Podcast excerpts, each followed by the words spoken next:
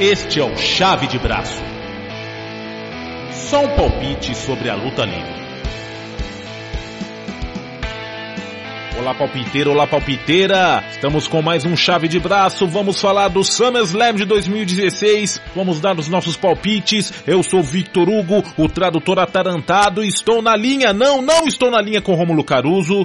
Por problemas de agenda, nós gravamos a nossa parte em separado, mas graças à magia da edição, nós vamos bancar a Mandina e falar dos nossos palpites para o SummerSlam. Comece daí, meu caro Rômulo. Vamos lá, pessoal. Esses são os meus dois centavos. Eu vou aqui passar rapidamente o card do nosso próximo SummerSlam com meus pequenos palpites e considerações. Vai ser rápido porque nós temos que editar isso correndo, correndo, correndo. Exatamente, exatamente. A gente tem que gravar rapidinho e editar rapidinho para o episódio sair ainda antes do SummerSlam. Para começar, nós temos a luta de trio feminino: Eva Marie, Natália e Alexa Bliss contra Carmela, Naomi e Beck Lynch. A Naomi tem um visual novo, Carmela acabou de chegar, precisa de um brilho para estrear. Beck Lynch tem que ganhar para ficar algo tangível para um título feminino. Então eu prevejo que o time da Carmela vai sair vencedora. Mas nós temos um pequeno problema. A Eva Marie acabou de ser declarada suspensa. 30 dias foi pega no doping. Então eu tô chutando que eles vão ter que tirar a Nia Jax do saco para colocar a luta. A luta tem sérias chances de ser mais uma daquelas velhas lutas femininas da WWE. Aquele momento de você pegar para sair e dar uma mijada. Espero que não seja. Voto com o relator, as faces devem ganhar, mas se alguém for entrar junto com a Natália e a Alexa Bliss, eu ainda não acho que vai ser a Nia não. E, pra mim, a carreira da Eva Marie, que já não era nada boa, agora eu, eu acho que acabou de vez. Fala! Depois seguindo nós temos Sheamus contra Cesaro. O Sheamus, coitado, tá na ladeira do WWE. Ele era algo importante, rio dominante, depois um fez briguento, uma série de títulos, mas a sequência de booking dele foi horrível e as lesões causaram um impacto gigante na carreira dele. Acho que é um momento bacana para ele repensar sua própria carreira e quem sabe ir para Europa ou ir para o Japão, quem sabe ficar grande lá, ou até mesmo passar três meses descansando em casa, numas férias merecidas para dar um pulo no TNA. Olha que o Drew Galloway fez fez, olha como tá dando resultado.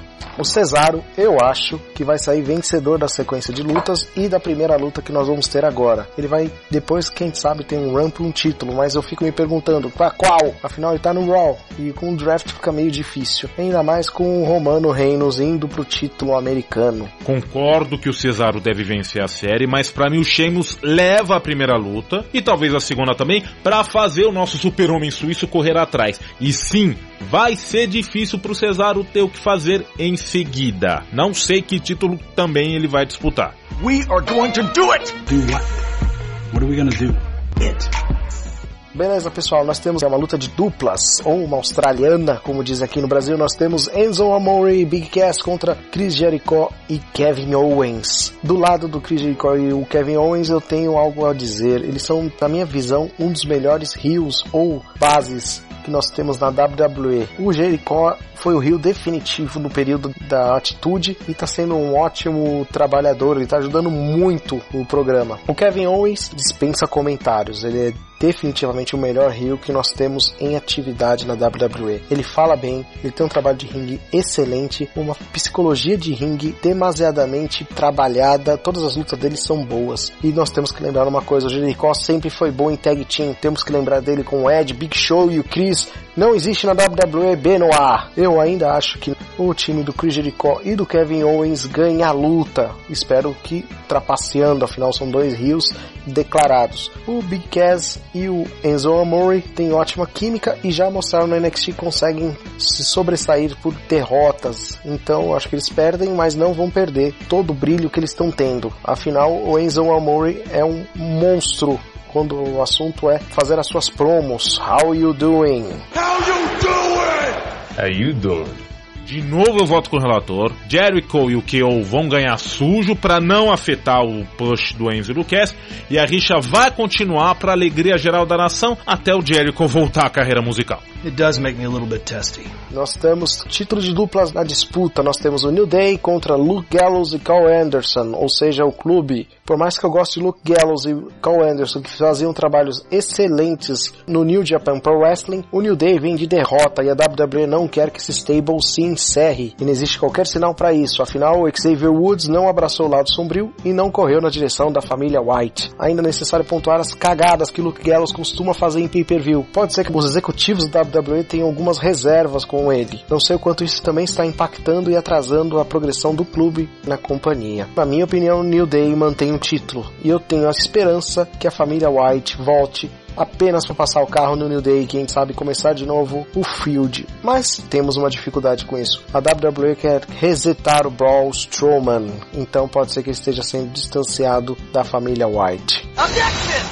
Protesto, meu caro bacharel. Para mim é hora certa pro New Day perder o título. E eles não vão se enfraquecer não. Principalmente se o clube ganhar de forma suja, como eu tô esperando que eles ganhem. O clube leva o título para começar a dominar a WWE, como a gente tá querendo ver desde o episódio passado, a gente já vem falando. E a rixa com o New Day vai longe. E para mim a família White ainda não vai interferir aqui não. Para mim tá claro que vão manter o Bray solo, o Braun Strowman tá na levada dele no Raw de monstrinho e parece que o Rowan como você previu, não vai ficar junto com o Bray, para mim o Bray vai aparecer sim, mas em outra luta, já já eu falo. Hey John, now that you've made it mainstream, when are you gonna leave the WWE? Nós temos John Cena contra AJ Styles. Mais uma vez, again, spoiler alert, John Cena wins. Eu acho que vai ser uma boa luta, John Cena costuma fazer boas lutas, mas ele sai vencedor. AJ Styles também vai ter quase a oportunidade de ganhar, mas não se sai vencedor. No entanto, ao meu ver, o clube vem e destrói John Cena, ao ponto de mandá-lo para a recuperação por uma, abre aspas, contusão. Uma desculpa marota para mandá-lo de férias, para quem sabe gravar os reality shows que ele gosta de fazer tanto. Your time is up. My time is now. Pra mim, o Cena deve sair sim de maca para gravar seu reality show, mas quem leva essa é o AJ Styles. Já passou da hora do Cena perder uma rixa para variar um pouco, e o momento certo é agora, já que ele vai se afastar mesmo. E eu ia até dizer que o clube vai interferir, mas eu tô achando que o AJ vai vencer limpo para ele ficar mais forte, e só depois o clube vai chegar aí sim para descer o sarrafo no Joãozinho Cena. When my hand goes up, your mouth goes shut nós temos a disputa do título intercontinental The Miz contra Apollo Crews. Por mais que o Apollo Crews seja um rapazinho da Indy querido e idolatrado, ele ainda, na minha opinião, está muito cru. Não é material para ser campeão. Por mais que a WWE goste de apostar no título intercontinental, eu acho que eles não veem o senhor Apollo como material de título ainda. Considerando ainda o histórico de preconceito e racismo que nós temos na equipe, eu acho que o The Miz mantém o cinturão. Essa história dos dois ficou muito mal mal feita. Olha, no SmackDown passado, eles chegaram ao ponto do Crews partir para cima do Miz durante os comerciais. E para piorar a situação, depois do SmackDown sair do ar,